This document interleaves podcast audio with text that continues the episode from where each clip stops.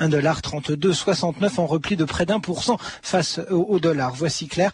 Je vous rappelle le CAC 40 qui perd 0,94% à 3774 points. La Bourse de Paris pour France Inter, Cédric Decoeur. Retrouvez toute l'actualité boursière, des informations sur les valeurs, les marchés et les sociétés, ou bien consultez votre sélection par téléphone sur le 3230, 34 centimes d'euros les minutes. 3230, France Inter au bout du fil. 14h03 sur France Inter, l'heure de retrouver Patrice Gélinet pour 2000 ans d'histoire. Bonjour, aujourd'hui un des deux hommes les plus puissants de France à l'époque de la Régence, le cardinal Dubois. L'abbé Dubois était un petit homme. Tous les vices combattaient en lui. L'avarice, la débauche, l'ambition étaient ses dieux, la perfidie et la flatterie ses moyens, l'impiété parfaite son repos. Saint-Simon.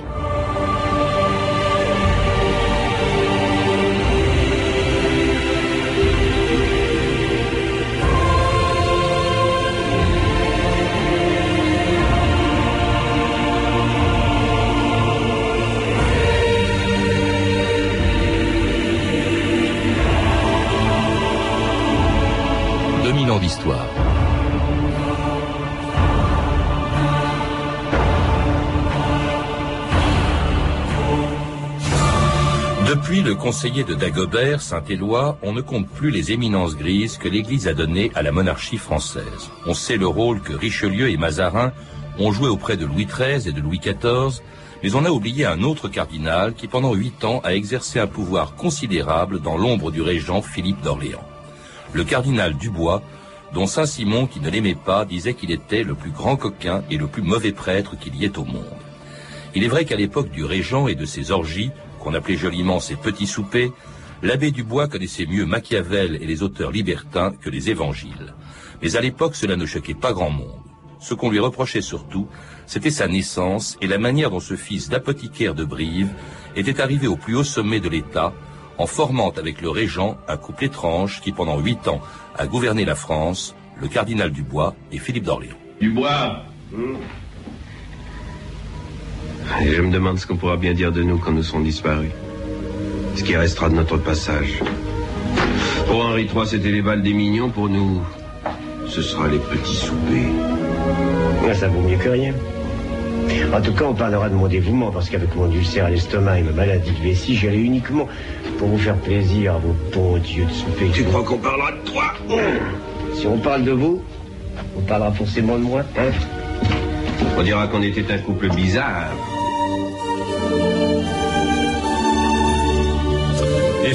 Couple bizarre, incarné dans ce film par Jean Rochefort et Philippe Noiret, c'était le régent Philippe d'Orléans et le cardinal Dubois, auquel mon invité d'aujourd'hui a consacré un livre. Jean-Pierre Thomas, bonjour. Bonjour. Alors, euh, si dans les livres d'histoire, on parle souvent du régent, on connaît beaucoup moins euh, son conseiller euh, et ami, qui était le cardinal Dubois, dont vous dites même qu'il a joué un rôle considérable en France à l'époque de la Régence, c'est-à-dire au lendemain de la mort de Louis XIV et avant la majorité de Louis XV, un peu au fond comme avait joué avant lui, comme, comme le rôle qu'avait joué Mazarin ou Richelieu. Absolument, il est le dernier, le troisième des grands cardinaux ministres, de ces grands euh, artisans de la monarchie absolue et euh, pour qui il a œuvré pratiquement toute sa vie. Alors, euh, bardé de titres, à la fin de sa vie en tout cas, hein, principal ministre euh, du jeune Louis XV, archevêque, cardinal, académicien, alors qu'il venait d'un milieu extrêmement modeste. Hein. Il faudra rappeler qu'il était né à Brive en 1656, c'était un fils d'apothicaire. C'est un fils d'apothicaire et c'est un cadet en plus des fils d'apothicaire, ce qui fait qu'on l'a consacré à l'église très tôt, ce qui était le, le cas des cadets.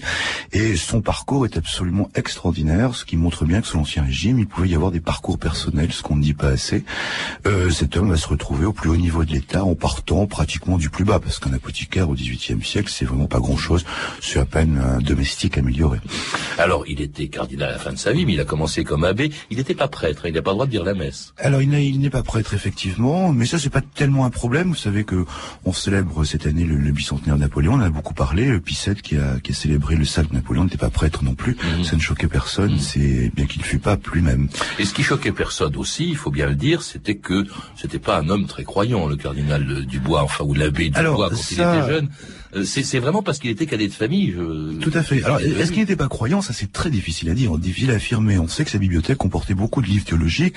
En fait, on ne sait pas très bien s'il était croyant ou pas. Euh, là n'est pas la question. Euh, c'est il, il, entre dans l'Église parce qu'il a des capacités. Vous savez que l'Église, c'est à l'époque, c'est un petit peu comme l'administration. Je veux dire, c'est la seule forme d'élévation pour les gens issus du, du tiers-état, du prolétariat, et, et de même que le cardinalat, c'est la récompense des ministres plébéiens. C'est la seule façon qu'il a d'entrer au plus haut niveau, d'être couvert euh, absolument, puisque le cardinal est un cousin du roi, donc il est absolument intouchable entrer un peu pour les mêmes raisons que Talleyrand plus tard euh, rentrera dans les ordres. Tout à fait, sauf que Talleyrand dit on m'a voulu d'église, on s'en repentira. Or Dubois était un, un homme d'église tout à fait heureux d'être dans l'église. Euh, apparemment, il n'en a pas voulu à l'église de l'avoir nourri et, et euh, effectivement bien nourri puisque c'est un, il va cultiver les bénéfices. Vous savez que là Saint-Simon exagère souvent, mais il dit effectivement au début de la carrière de Dubois qu'il regardait les bénéfices accroupi comme un renard regarde une poule. Et là, je crois qu'on peut croire effectivement Saint-Simon, il y a un désir d'élévation et surtout de, de besoin d'argent considérable. Alors extraordinaire, c'est que c'est le parcours de d'abord de, ce jeune garçon qui quitte Brive, je crois qu'il avait à peu près 17 ans, pour aller à Paris faire ses études. Il y va à pied en plus. Hein. Il y va à pied par le par le comme on, bougeait beaucoup. D'ailleurs, vous savez, les gens de Limousin avaient l'habitude. On dit que Paris a été construit par les maçons limousins. Donc pour un clerc, c'était normal. On marchait à pied. On, on, on trouvait le gîte et le couvert dans les abbayes tous les soirs. Et il arrive à Paris, mais effectivement plusieurs semaines pour y arriver. Et il débute, il arrive dans ce Paris euh, tout seul, le pauvre, inconnu, et il va faire son trou relativement vite, à la fois par son talent et par un certain concours de circonstances, peut-être la chance, effectivement. Et à cause du métier qu'il exerce, qui est celui de précepteur, alors là, il se fait remarquer, et c'est comme ça qu'il va devenir le précepteur de Philippe d'Orléans, le futur régent, mais là on en est loin parce que Philippe d'Orléans, il a 9 ans à peine. Hein. Il a 9 ans à peine, mais il est quand même le fils du premier prince du sang, donc il y a quand même une intuition extraordinaire chez Dubois qui restera euh, difficile à exprimer. Pourquoi il va tant s'attacher à, à, faire de cet homme un chef d'État alors que rien au début effectivement ne peut prévoir qu'il exercera la responsabilité du pouvoir suprême? Est-ce qu'il le fait par un excès de, euh, de, de zèle? C'est possible, ou est-ce qu'il a la préscience effectivement que qu'un jour les choses vont changer? C'est possible. Et il va rester auprès, ils vont rester ensemble tous les deux, le, le maître, euh, c'est-à-dire euh, justement le cardinal, enfin l'abbé Dubois encore, l'élève, Philippe d'Orléans, qui deviendra le patron de l'abbé Dubois. Ils vont rester 37 ans ensemble. C'est assez extraordinaire cette, cette vie commune. Ils vont partager ensemble. Dubois va venir avec son maître à la guerre. Il participe à des batailles. Euh, en revanche, il y a une chose dans le film de Tavernier dont on va entendre encore d'autres extraits. on croit toujours que Dubois était un, un débauché qui assistait à toutes les orgies auquel participait effectivement Philippe d'Orléans. Là, pas du tout. Il partage pas euh, du tout les mêmes goûts que Philippe d'Orléans dans ce domaine. Non, peut-être pas par vertu, mais tout au moins qu'il avait une santé assez faible. D'abord, c'est déjà un homme âgé pour l'époque. Il meurt à 70 ans, ce qui est déjà considérable. Aujourd'hui, c'est un âge normal. Et euh, surtout, euh, je pense que lui il travaille. En fait, il y a une répartition des rôles. Il laisse le, son élève s'amuser. Lui-même assure la responsabilité de l'État. Dubois n'était pas un saint, mais à ma connaissance, on ne lui connaît qu'une maîtresse, Madame de Tencin, ce qui pour un cardinal n'est pas considérable. On a vu qu'il avait bien davantage. elle avait une maîtresse et surtout une énorme ambition. J'ai fait un rêve magnifique.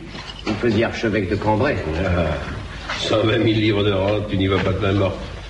Tu te vois, toi, du bois, archevêque de Cambrai? Un t'amuse donc d'être archevêque? Non, amuser n'est pas le mot, dont ça m'ennuiera de dire la messe. Je suis naturellement païen et difficilement chrétien, mais je pense à l'avenir. Et d'archevêque à cardinal, il n'y a qu'un pas. Et quand j'aurai la pourpre, personne ne pourra me l'enlever. Vous pouvez mourir avant moi. Je ne serai plus rien qu'un fils d'apothicaire, même pas abbé. Tu vas pas me dire que tu vas te mettre à croire en Dieu? Non, non, non, non, pas encore. Mais quand je serai pape, qui sait? Non, je ne sais pas si l'abbé Dubois, devenu plus tard archevêque, puis cardinal, voulait être pape, mais c'était un forcené ambitieux. C'est ce que vous écrivez, en tout cas, Jean-Pierre Thomas. Tout à fait. Il est ambitieux à la fois pour lui, et sa propre carrière, et il est ambitieux pour l'État. En fait, sous l'Ancien Régime, c'est souvent le cas. On mélange ses intérêts propres et les intérêts de l'État que l'on sert. Il y a, à l'époque, ça se fait sans aucune langue de bois, ça se fait en toute, euh, tout à fait officiel. Euh, L'homme public se remplit les poches officiellement. D'ailleurs, les gens ne comprendraient pas qu'il ne, le, ne le fit point, puisque forcément le pouvoir c'est la puissance, donc il faut que l'homme du pouvoir soit riche, respecté, euh, etc. Alors cette ambition, il pourra la satisfaire grâce à Philippe d'Orléans, mais cela dit, d'ailleurs tous les deux sont ambitieux, mais ils sont tous les deux patients, parce que il faut rappeler donc qu'ils ont mis des années avant que Philippe d'Orléans devienne euh, régent. D'ailleurs, une régence n'était absolument pas prévue, hein. Euh, c'était même impossible a priori. Louis XIV, il faut rappeler, avait un fils qui était le grand dauphin, deux petits-fils euh, qui pouvaient régner, euh, deux arrière-petits-fils. Et alors, en 1711 et 1712, en l'espace de quelques mois, et trois ans avant la mort de Louis XIV, et tous meurent, sauf le dernier petit-fils qui reste, c'est-à-dire le futur Louis XV. Et là, la régence revient donc à Philippe d'Orléans. Pour quelle raison, d'ailleurs, c'est Philippe qui doit devenir régent? Eh bien, parce que la tradition veut que ce soit le premier prince du sang lorsque l'enfant euh, roi euh, n'a pas de parents. Or, Louis XV, sûr, n'a plus de père et il n'a surtout plus de mère. Donc, il n'y a plus de régente, comme ça avait été le cas pour Anne d'Autriche ou euh, Marie de Médicis. Donc, c'est le premier prince du sang qui devient effectivement le régent. Alors, il était, il faut le rappeler, le régent, enfin le régent, Philippe d'Orléans, pas encore régent, était, était en disgrâce hein, à l'époque et brusquement, évidemment, à partir de 1712, tout le monde dit, en attendant la mort de Louis XIV, ben, tout le monde se, se, presse autour de lui et de, de l'abbé Dubois. Absolument l'antichambre se vide et se remplit. Donc quand il est en pleine disgrâce, tout le monde le fuit. Et dès que le roi meurt, on se précipite. Il y a, il y a, il y a un espèce, raconte les mémorialistes, de mouvement de tonnerre, c'est-à-dire toute la cour. Il faut imaginer pratiquement un millier de personnes qui se précipitent dans l'appartement du régent. Euh, et tous ceux qui le détestaient l'adulent. Ça, c'est tout à fait le, le, le, pouvoir qui attire effectivement tous les, tout le monde. Alors donc, Philippe d'Orléans devient régent à la mort de Louis XIV en 1715 et il garde auprès de lui l'abbé Dubois qui au début occupe une place assez modeste et surtout discrète. Il, est tout de suite, Philippe d'Orléans lui dit euh, restez à côté de moi. Il est son principal conseiller, mais euh, au début, il apparaît pas trop. Non, il joue un rôle occulte et de toute façon qui est proportionnel à sa mission, qui est la mission, euh, l'extraordinaire renversement des alliances auxquelles il se prête, c'est-à-dire qu'en fait les deux hommes vont se répartir les tâches, comme ils le feront toute leur vie d'ailleurs. Philippe d'Orléans s'occupe de la politique intérieure et Dubois s'occupe de la politique extérieure. Mm. Donc tout de suite, comme le rôle est occulte, c'est-à-dire que Dubois va faire la paix avec le principal ennemi de Louis XIV, l'Angleterre, et contre l'avis du gouvernement français contre l'avis du gouvernement anglais. C'est une euh, donc c'est une paix qui s'est faite d'une façon tout à fait officieuse au début et euh, qui sera officielle par la suite, qu'on va imposer aux deux peuples, d'ailleurs avec euh, un symbole qui est l'achat du diamant le régent, qui est tout simplement acheté pour corrompre le principal opposant anglais à, à, à, cette paix. Tout simplement, on l'achète ce, ce, ce bijou qui est le prix de trois vaisseaux de guerre, mais la paix n'a pas de prix. Peut-être un mot effectivement, c'est d'ailleurs la principale œuvre de la Régence, enfin, il y a deux œuvres de la Régence, je dirais la première, c'est le seul gouvernement à ma connaissance qui est totalement résorbé le déficit budgétaire. Je crois que ça n'est jamais arrivé depuis. Et le deuxième, c'est surtout celui qui apporte 25 ans de paix à l'Europe. Et la paix, ça n'a pas de prix. Le prix d'un diamant. C'est presque en réaction, au fond, au règne de Louis XIV. D'ailleurs, à sa mort, Louis XIV, et en présence d'ailleurs du régent, et je pense qu'il y avait aussi peut-être la vie du bois qui n'était pas loin, à sa mort, Louis XIV disait à son fils Louis XV, qui, avait 5 ans, hein, donc, euh, mais surtout en présence du régent, j'ai trop fait la guerre, etc. Et c'est vrai que et Dubois et euh, le régent veulent la paix et cette et cette paix extraordinaire avec l'Angleterre. Il faut rappeler, vous le rappelez, Jean-Pierre Thomas, ces deux hommes étaient très anglophiles. Absolument, ils sont anglophiles euh, par par tradition, par éducation, et ils sont surtout des passionnés de paix parce que ce qu'on ne dit pas souvent, c'est que la régence va reprendre à son compte toutes les théories de Fénelon, et euh, c'est-à-dire la paix européenne. Ce sont des gens qui envisagent non seulement la paix, mais qui envisagent même un, ordre futur régissant l'Europe. Donc il y a pratiquement la Commission européenne de aujourd'hui est en germe dans la pensée de Fénelon et, et, de ces hommes-là. Ils détestent la guerre, c'est à la fois par conviction philosophique et c'est surtout aussi par, euh, par tout simplement par bon sens. La, la guerre, les guerres Louis XIV ont épuisé la France. Ce n'est pas Versailles qui a coûté cher. Si, Louis XIV n'a pas fait la guerre, on aurait pu construire dit Versailles. C'est tout simplement la, c'est tout simplement la guerre. Ils vont arrêter cette guerre. C'est comme ça qu'ils vont résorber en partie le déficit d'État et c'est comme ça qu'ils vont faire entrer la France dans le beau XVIIIe siècle. Cette grande révolution démographique, c'est une, le règne Louis XV commence dans la paix. Et, et, au début, de Louis XV, c'est la régence, hein, puisqu'il est, bon, est trop jeune pour régner. Qui gouverne, c'est donc euh, Philippe d'Orléans. C'est évidemment à côté de lui euh, euh, l'abbé Dubois, euh, qui mettent en place tous les deux d'ailleurs un régime assez libéral par rapport à celui qui était celui de Louis XIV. À la fin, euh, il respecte beaucoup les parlements. Ça dure trois ans, mais il y a eu une espèce de, de démocratie qui s'est installée presque en, en, quelque sorte au début de la régence. Oui, en fait, il n'avait pas le choix parce que, en fait, si Philippe d'Orléans a le pouvoir, c'est parce que tous les opposants de Louis XIV l'ont porté au pouvoir, l'ont accepté qu'on casse le testament de Louis XIV.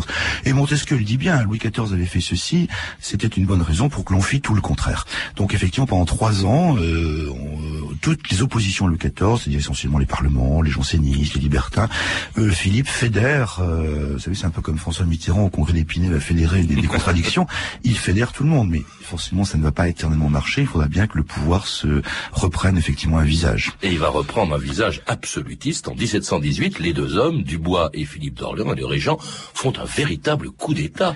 Euh, et on revient à l'absolutisme Louis XIV, en fait. Absolument, on revient aux vieilles méthodes de gouvernement. pourquoi?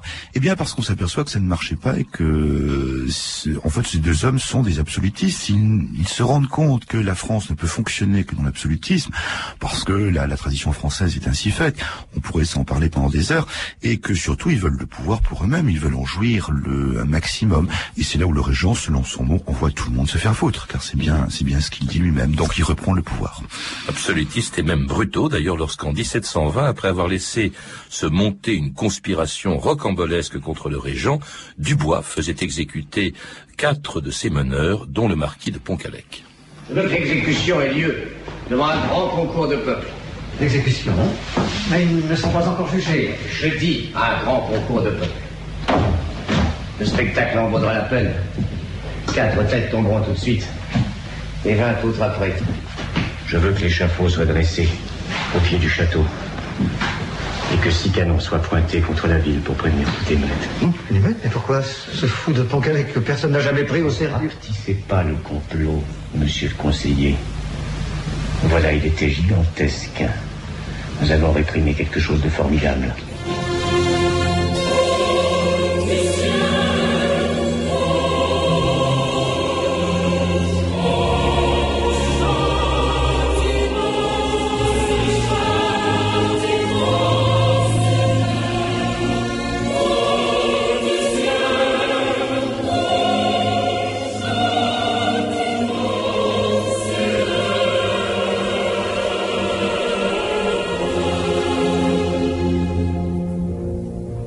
C'était Aux douleurs, extrait de Pinté, euh, composé par Philippe d'Orléans, avant qu'il soit régent en 1705. il, Et- est, il est le seul chef de gouvernement français qui, est, qui a composé et qui jouait lui-même, effectivement. Euh, je crois qu'il n'y a pas eu d'autres euh, exemples, sauf, tout le monde a oublié, euh, Albert Lebrun, dernier président de la Troisième République, qui jouait du piano et qui, pendant que sa femme jouait du violon. Voilà, c'est assez rare en France. Alors on a entendu avant cette, cette musique du, du régent, on a entendu euh, ce- cette exécution euh, qui aura lieu à Nantes, décidée par euh, l'abbé Dubois, il n'est pas encore archevêque ni cardinal, euh, c'était en 1720. C'était quoi cette conspiration de Pontcallec qui est aussi au centre d'ailleurs du film de Tavernier où Pontcallec est joué par Marielle? Euh, ça, ça, ça paraît complètement rocambolesque, Jean-Pierre. Thomas. Mais alors, a un côté rocambolesque, toute la Régence, là, effectivement, et c'est pour ça qu'Alexandre Dumas l'a repris. Les romantiques ont adoré la Régence, euh, parce qu'elle a un côté épais, effectivement. Bah, Pontcallec, en, en deux mots, c'est un, c'est un breton qui soulève la Bretagne contre le Régent, c'est au nom des vieilles revendications, euh, toujours financières sous l'Ancien Régime. C'est assez curieux, parce qu'en fait, la Bretagne est la région qui paye le moins d'impôts, mais on trouve qu'on paye trop d'impôts.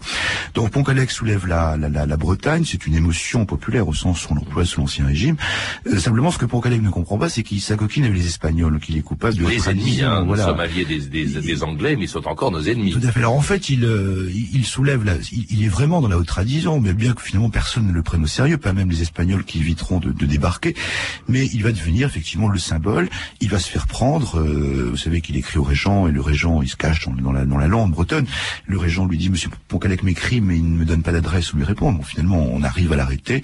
Et euh, en fait, je pense que Poncalec et toute la, la, la province attendaient le pardon, le pardon royal du régent. Et sans doute sous l'influence du Dubois, il n'y a pas de pardon. Et la tête de Poncalec et de ses quatre euh, complices. Après d'ailleurs un procès unique où il n'y a eu ni défenseur ni euh, aucune forme n'a été respectée, sont décapités à Nantes. Euh, ce qui est une fois de plus montré que le qu'on ne transige pas avec la raison d'État. C'est pour l'exemple alors. C'est pour l'exemple, c'est une Pour- exécution pour, montrer euh, que symbolique. Ouais, Voilà, pour montrer qu'il n'y a pas intérêt à s'agiter contre le régent. Il faut, il faut, faut toujours Contre l'État, contre l'État, contre l'État. voilà. Surtout que l'État est toujours très faible euh, à l'époque d'une régence. On se souvient de la Fronde euh, euh, après la mort de Louis XIII, et c'est peut-être de ça qu'ils avaient peur au fond. Absolument, la monarchie est toujours fragile et surtout dans les temps de régence qui sont en général les temps de troubles où euh, on essaye effectivement une faction ou l'autre pousse euh, contre toujours la monarchie absolue, toujours incarnée par l'État, toujours incarnée par ses cardinaux, toujours incarnée par Dubois à ce Mhm. moment précis. Et on critique d'ailleurs Dubois qui est très très critiqué euh, à l'époque. Il y a des tas de pamphlets contre lui, plus encore que contre le régent. Il devient un peu la bête noire de l'opinion publique. Voilà, Je crois qu'ils sont répartis la tâche. Alain qui joue le rôle, comme je l'écris, du, du roi de cœur, l'autre le valet de pique. Euh, mais Dubois s'en moque. Il lui dit, il dit, je suis un vieux cheval de trompette. euh, on peut se moquer de moi. Je continue à faire ce que je veux. Et il dit même à toutes les critiques qu'on lui fait. À un moment, on lui renvoie toujours cette qualité d'apothicaire. Il a ce mot extraordinaire. Il dit, je vais les envoyer en exil à Brive, comme ça ils pourront tout à loisir euh, observer tous les jours la boutique de mon père.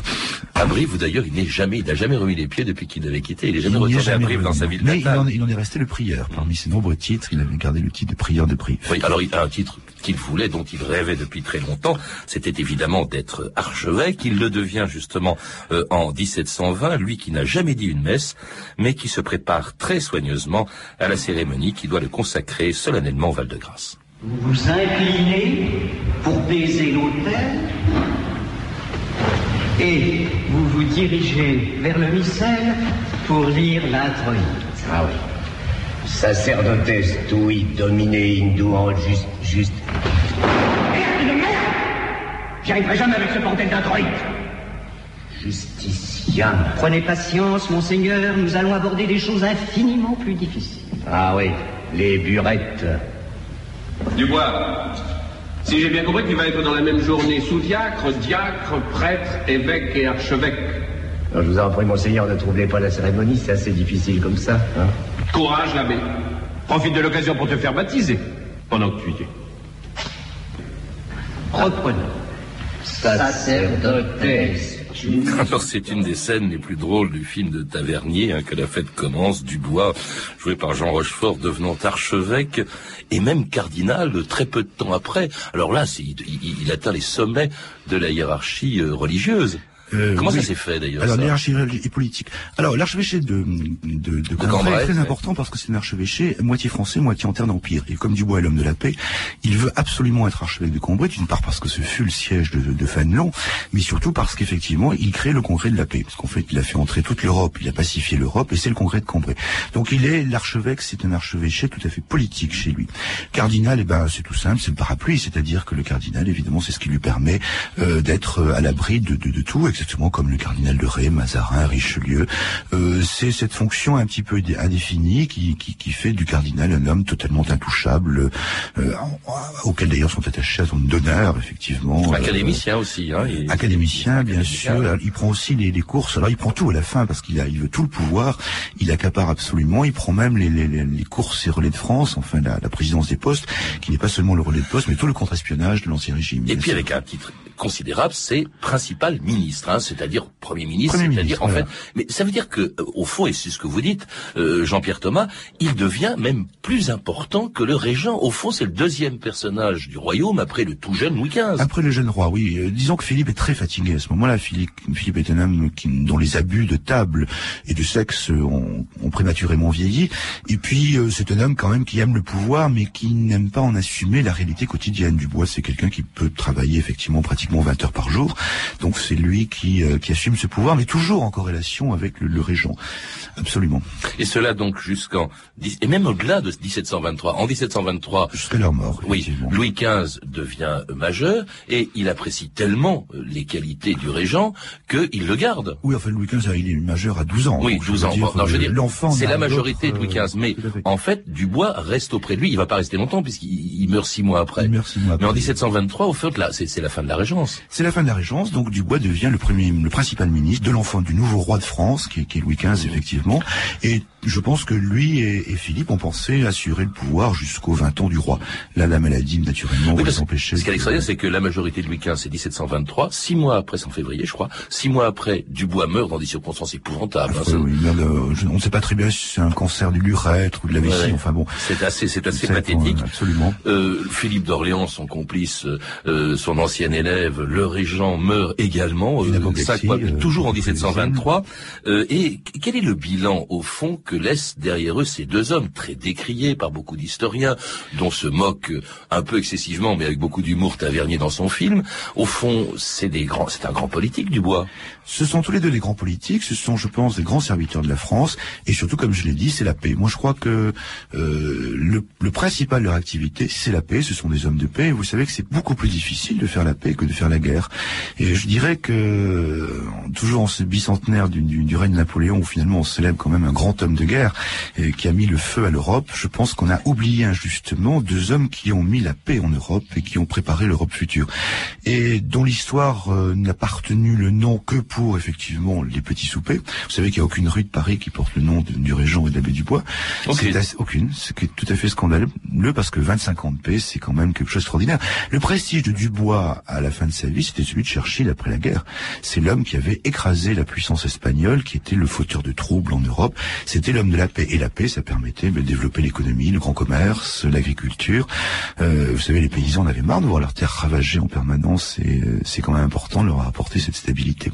Mais comment se fait-il, avec des propos aussi élogieux que vous tenez, comment se fait-il que le régent, encore on en entend parler, pas forcément bien, mais du bois, alors là, vraiment, je suis persuadé que la plupart de nos auditeurs, et d'ailleurs, moi-même, avant d'avoir vu le film de Tavernier il y a quelques années, j'ignorais totalement l'existence de cet abbé du bois. Pourquoi cet oubli, alors qu'on a retenu Mazarin, alors qu'on a retenu... Richelieu alors je crois qu'il y a plusieurs raisons, mais la première, c'est le grand développement du pamphlet politique qui existe à partir du XVIIIe siècle, de l'historiette légère, du conte léger, et surtout, je crois que c'est Saint-Simon qui a taillé un costume du bois pour l'éternité. Ah, Saint-Simon, voilà. Oui, mais enfin, Saint-Simon s'est courbé devant Dubois pendant toute sa carrière, il n'a écrit que quand Dubois fut mort. Mmh. Et là, effectivement, il s'est... Euh, il s'est défoulé le fameux portrait où il y a peut-être quelques éléments de vrai, mais l'essentiel est, euh, euh, vous savez, le, mot Talleyrand, euh, tout ce qui est excessif est insignifiant, et souvent Saint-Simon est excessif, il ne faut pas le croire les yeux fermés, même si c'est un langage admirable. Merci Jean-Pierre Thomas. Je, rappelle que vous êtes l'auteur du livre que je, dont je recommande la lecture, Le Régent et le Cardinal du Bois.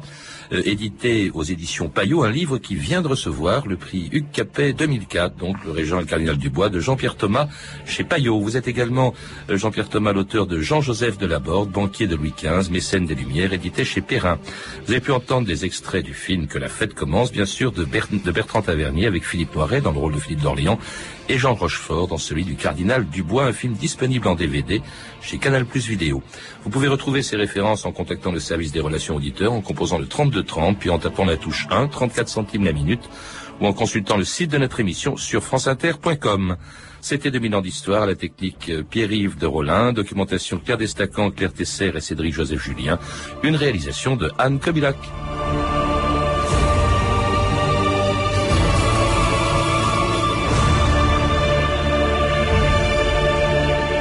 Bonne fin de semaine à tous et à lundi avec de nouveaux sujets. Lundi et mardi, les Indiens d'Amérique. Mercredi, l'histoire du plus gros et du plus redouté des félins, le tigre. Jeudi, la traite des Noirs. Enfin, vendredi, à la veille de Noël, une histoire des saints S-A-I-N-T-S. Il est 14h30 sur France Inter, l'heure de retrouver Eric Oswald.